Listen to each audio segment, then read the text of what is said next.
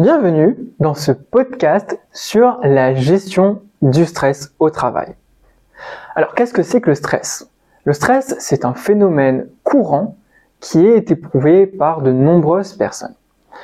Le stress, il peut avoir des conséquences négatives, aussi bien sur la santé mentale que sur la santé physique. Qu'est-ce qu'on va faire dans ce podcast? Alors, dans ce podcast, nous allons explorer des stratégies pratiques pour gérer le stress au travail.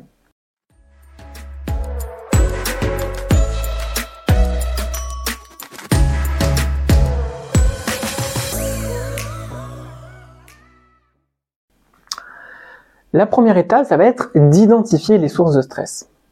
Donc, pour gérer le stress, il est important de comprendre ces sources de stress.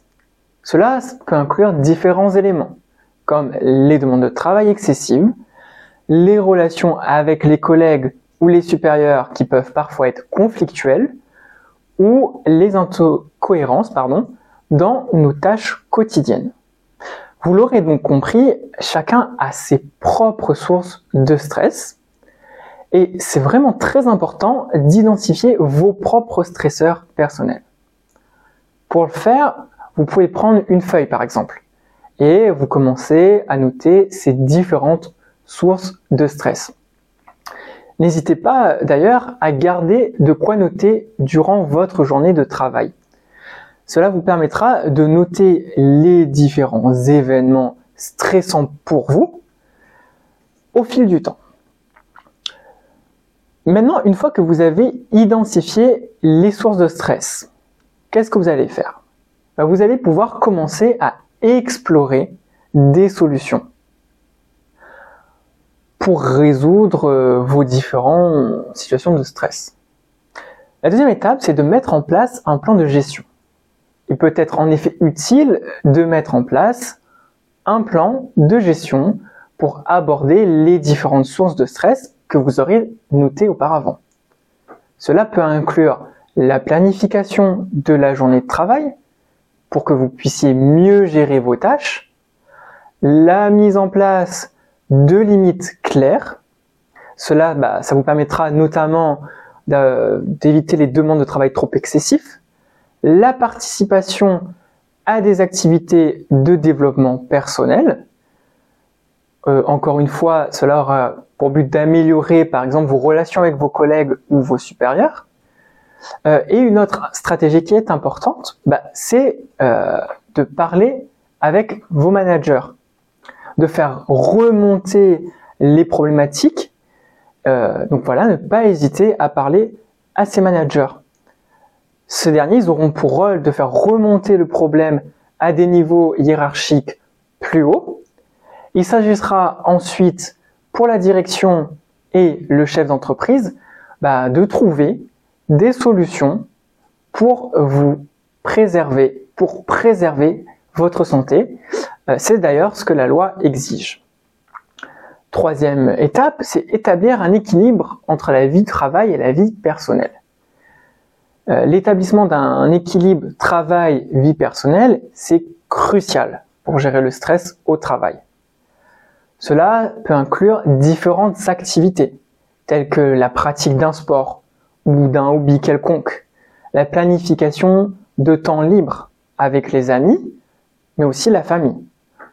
Ou encore la mise en place de routines de sommeil qui permettront de réguler votre sommeil.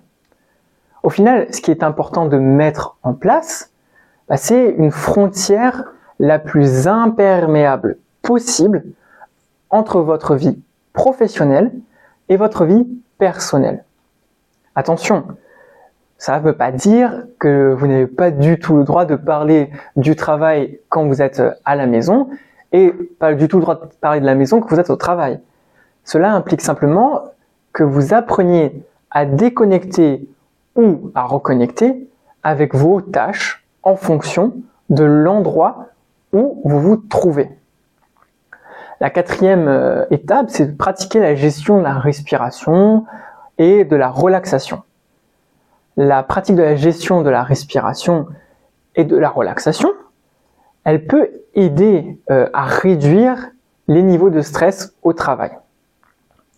Il y a de nombreuses techniques telles que la méditation, la respiration profonde, la pratique du yoga. Euh, toutes ces techniques, elles peuvent aider à calmer bah, l'esprit et à réduire, donc par ricochet, les niveaux de stress. Si vous souhaitez, euh, dans un premier temps, pratiquer la respiration et que vous ne savez pas vraiment comment vous y prendre, ce que je peux vous conseiller, c'est euh, de tester ce qu'on appelle la cohérence cardiaque. Cette technique de cohérence cardiaque, en fait, elle consiste à inspirer pendant 5 secondes, puis on expire pendant 5 secondes. Il y a des applications comme Respire Relax Plus pardon, qui peuvent vous aider, ou encore euh, des vidéos que l'on peut trouver sur YouTube tout simplement. Pour que cette technique soit efficace, qui est recommandé de faire, c'est de la pratiquer pendant 5 minutes, et ce, trois fois par jour. C'est là où on observera la meilleure efficacité. Puis on peut aussi demander de l'aide. Il est important de ne pas hésiter bah, à demander de l'aide bah, si vous en ressentez le besoin. Il y a des niveaux élevés de stress qui ne peuvent pas se gérer seuls. Donc vous pouvez parler avec un conseiller, un mentor, voire même un collègue. Cela permettra euh, d'identifier des solutions pour gérer le stress et de trouver du soutien pour faire face aux défis quotidiens. En cas de détresse plus prononcée, il ne faut surtout pas hésiter à consulter un professionnel. Ce professionnel, ça peut être un psychologue, ça peut être un psychothérapeute, ça peut être votre médecin traitant, ou encore un autre professionnel que vous aurez jugé adapté pour votre situation. Donc, pour conclure, le stress peut être un défi pour de nombreuses personnes au travail. Mais il existe des stratégies pratiques pour gérer ces niveaux de stress.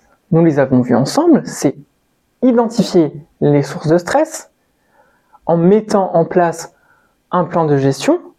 Vous pouvez également établir un équilibre entre la vie personnelle et professionnelle. Vous pouvez également pratiquer la gestion par la respiration et la relaxation. Enfin, vous pouvez demander de l'aide quand cela est nécessaire.